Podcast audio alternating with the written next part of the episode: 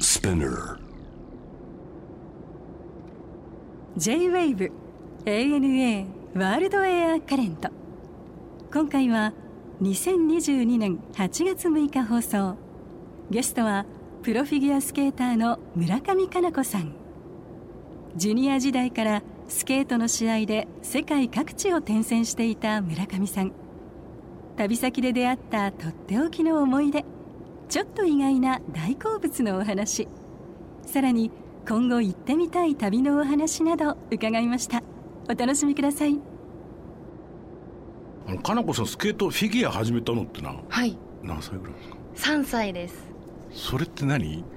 自分でって話じゃないよねだいから、やね、もう全く自分でではなく、うんえっと、私6つ上の姉がいるんですけど、はいあのベビーカーの頃からずっとうんあの、お姉ちゃんのスケートを習うのにあの、うんついていっていてほうほうほうもう気づいたら氷の上だったので、はあお母さんが言うには3歳からあの氷の上にいたよっていうふうには聞いてますお姉ちゃんもやってたでしょ、それとそれは何あのご両親がそのフィギュアをやらせたいっていうこと、いや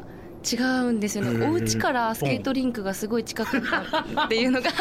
マジへはい大きなあの要因っていうんですか、はい はいはいの一つですえじゃああの始めた時の記憶はないわけだ、ないですねないよね、はい僕もねバイオリン4歳から始めてんだけどおお何の記憶もないのよええやっぱそうです よねそうだいあのよくね僕の場合聞かれるのは、はいうーんやめたいバイオリンをやめたいと思ったことはありますかって、はいよく聞かれてるんだけど、はい始めたきっかけを覚えてないのでやめるきっかけが見つけられませんっていうの僕、はいいやでも同じ同ですじだよねなんかやめたいって思うんですけどもう辛いか ら 思うんですけどなんかやめ方がわわかかららなないいねてか、はい、そうスケートのないだから人生やったことがないそうなんですでしょ、はいだから結局それがない人生わかんないよね、はいあなんかこれを共有できたの初めいてで嬉しいです初めて、、はいい、や僕もねなかなかいないんだよ だよねきっいやと本ね当にな今すごい嬉し いですえでもそのフィギュアをするためスケートするためにあと何これ体操もはいバレエもはいあとダンスとダンスもあのタップとかヒップホップとほうかジャズとかうんいろんなジャンルの習ってて体操は機械体操やってましたねでも全部スケートのためでしたもうそれはその意識は持ってたわけだスケートのためですよということは、はいつまりだからダダンスダンスも面白いダンスダンサーになろうかしらとかなかった、なかったで すそうだよねきっとねそうだよね、はいオリンピックって意識したらいつぐらいなんですかオリンピック意識したのは本当にソチオリンピックの4年前ですそれまではオリンピックなんて出たくないと思ってました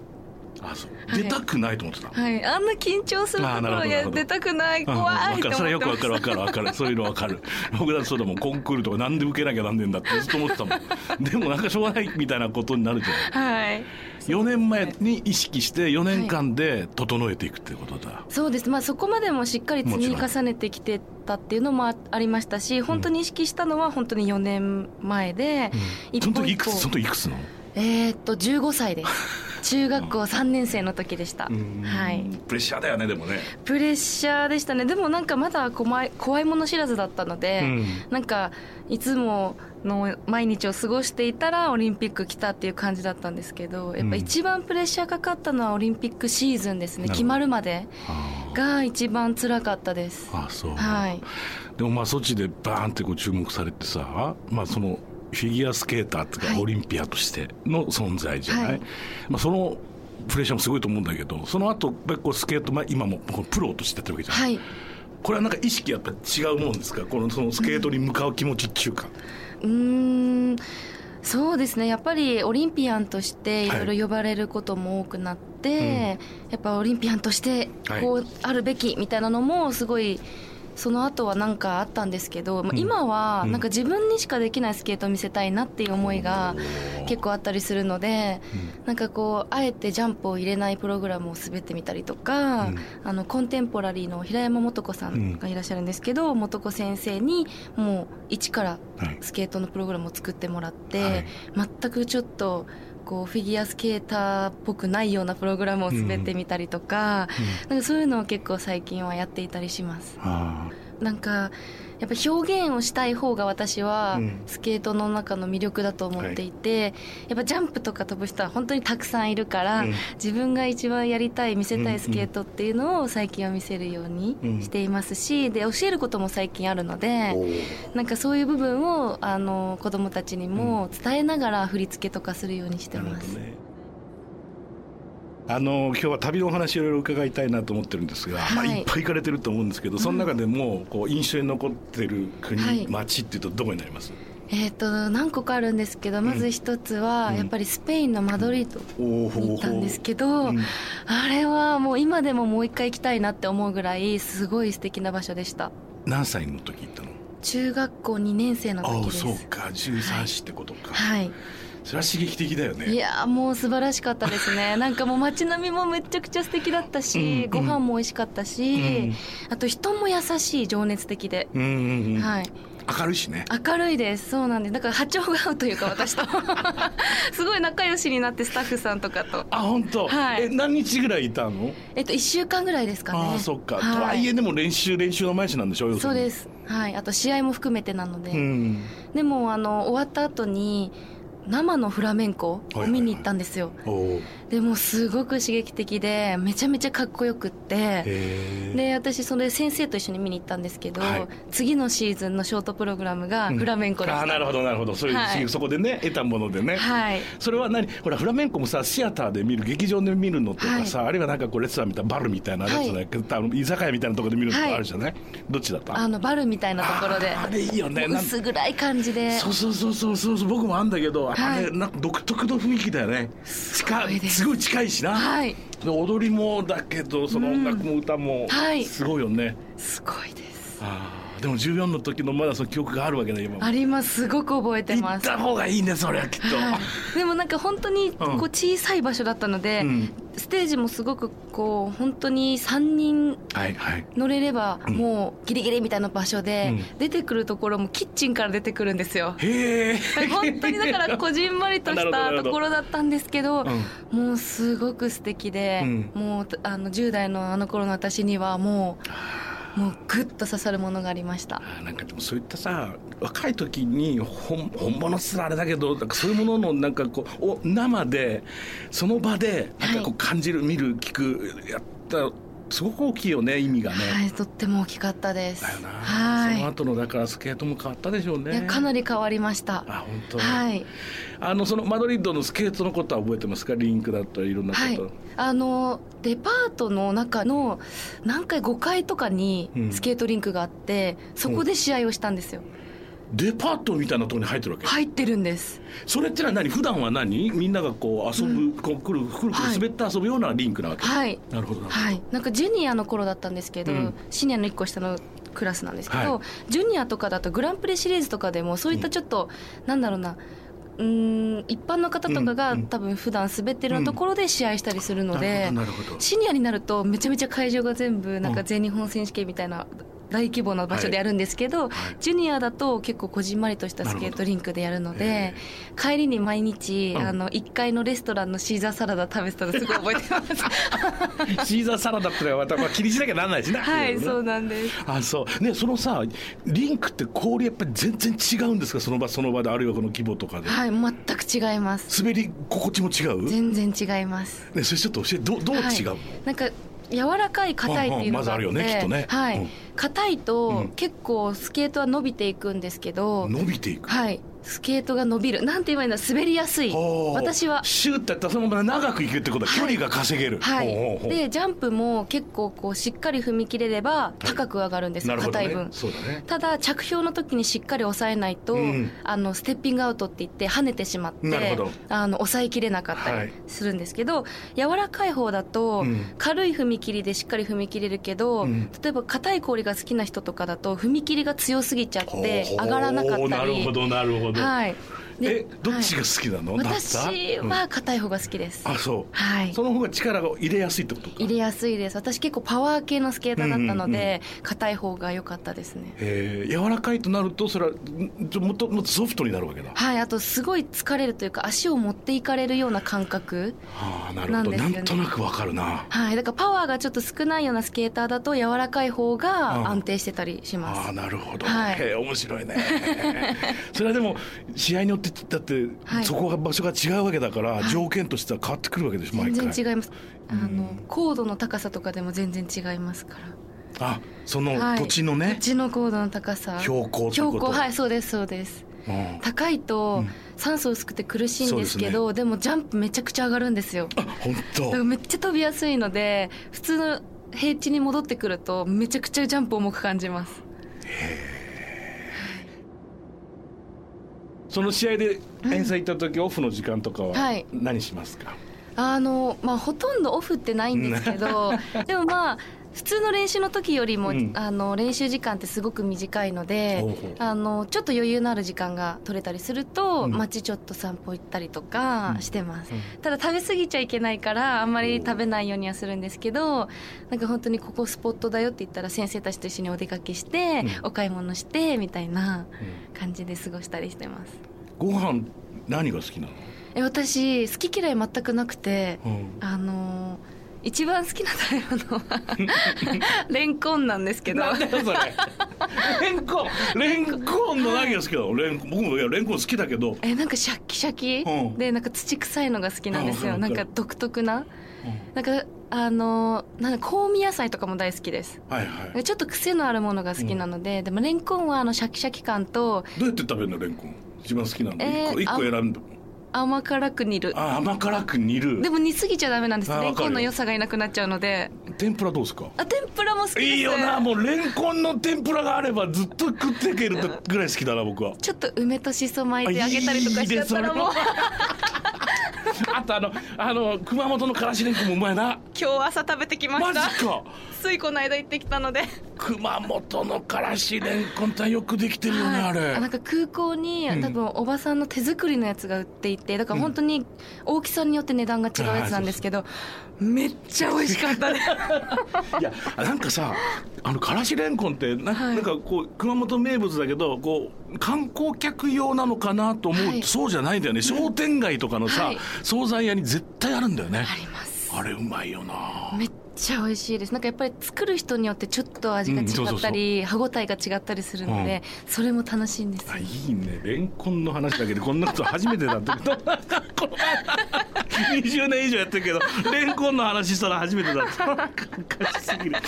えっとこれオランダこれはいどこ、オランダのハーグっていうとこころなんですけどこれ世界ジュニアで行った場所で、うんちょうどその大会で私優勝した場所なので結構こう思い入れのある場所でもあるんですけど、うん早めに入ったので結構観光する時間があって、うんなんか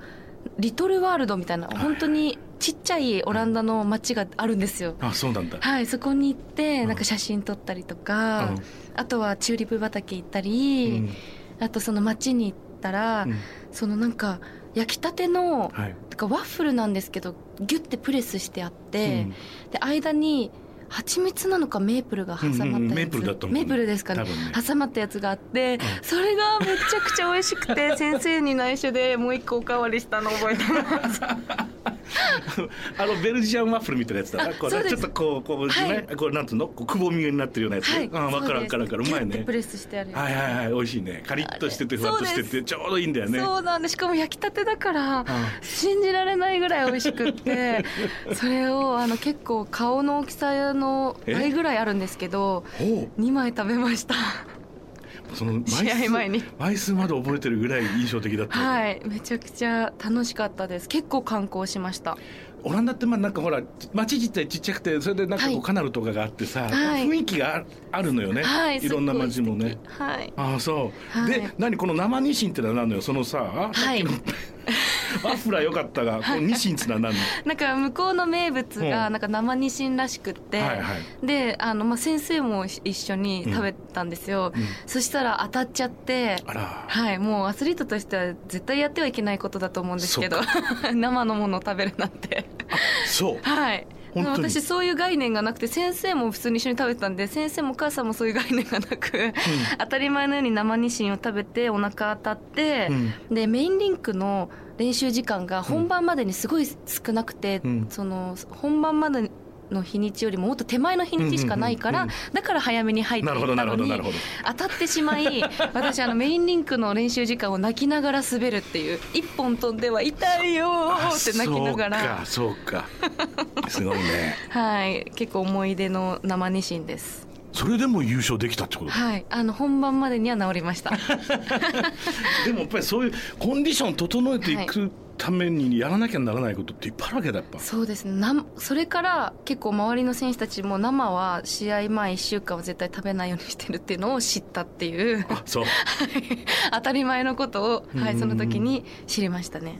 それでも15歳でしょ15歳です。まあ、なかなかそうやって知っていくんだろうけど一番初めての海外は人生でも初めてだったのが、ちょうど試合だったんですけど、小学校3年生の時に、おーセルビア・モンテネグロってはいはいいうはいはい国に行って、はい結構びっくりしましたうんいろんなことがあって、なんかホテルも、なんか途中であのエレベーターが止まっちゃったりして、うんなんかよじ登って出なきゃいけなかったりうんあとシャワーも、あのなんかこうし透明じゃなくて茶色かったりしてどれあれ水がね水が、うんうんはいで夜は多分みんなが使うからお湯が出なくうんはいはいて、お水だったりとか、で私アトピー持ってるので、うん結構その環境でもうボロボロになっちゃったりとかして、で初めての私人生で初めての海外で小学校3年生だったので純粋な私 は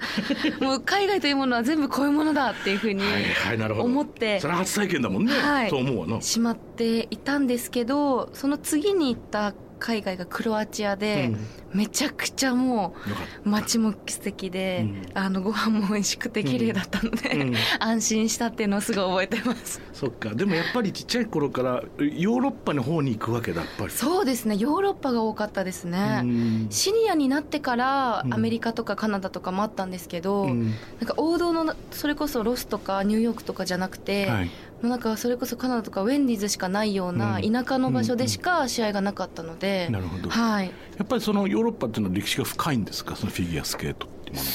そうですね、なんかこう派遣されるっていうとうん大体ヨーロッパが多かったですね、えーでその小学校の時にさそのヨーロッパの中だ中でもはい頻繁に行ってたのがフィンランドなんだ、そうなんです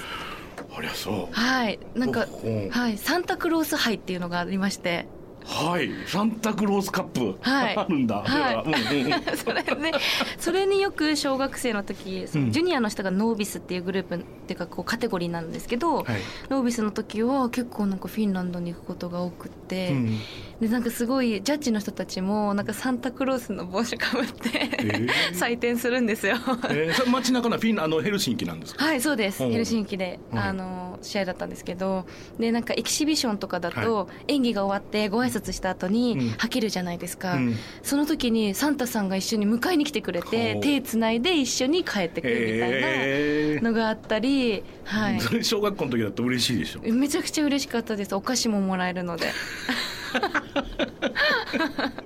あのスターダストを見たの、はい、そうなんですあのムーミンの作者があの、うんフィンランド出はいそ身うでで,、すねでムーミンのショップがあってそこで買い物を毎年絶対行ったらするんですけどおーしていたら夜に、うん外出たらすごい景色がキラキラ輝いてるんですよスパークリングくわーってなって「何これ!」って言ったの言ったら、うんそのスターダストはいっていうものだよってこれなかなか見れないんだよって言って「えー、すごい綺麗って言ったの覚えてますすっごい素敵で したすでも寒いんだろうやっぱ基本的に、はいイメージとしてはめちゃくちゃ寒い寒いよね、はい寒いですなのでなんかそのスケートリンクの横がすぐ森なんですけど、はい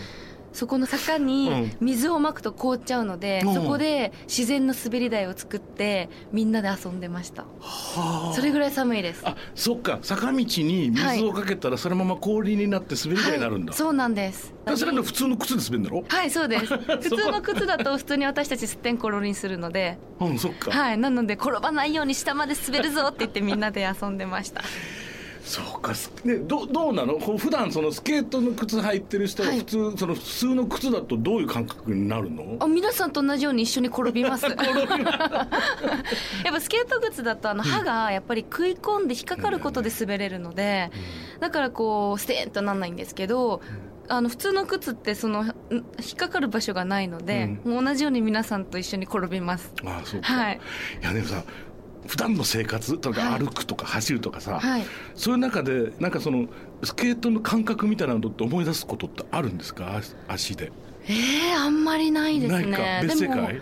そうですねやっぱり別世界かなローラースケートでもちょっとやっぱり似てるけどなんかやっぱちょっと違うしでもできるできますできます普通にはいできますただなんか捻挫しそうになる時あるじゃないですかグリーンって、はいはいあの段差とかでこうんう足首が、そういう時はやっぱ体幹が滑った時のこうなんだろうそっかそっかバランス感覚だ耐えるそうです耐える感覚っていうのがすごいたくさんあるのでグリってなる時に体幹で助けられるというかあそれで捻挫したことは私一回もなくてあああ普段のはい歩いてて、はいだって階段とかでグッてなる時あるじゃんそうですそんな時のフッてバランス取るのが早い、はい早いです絶対早いよねそり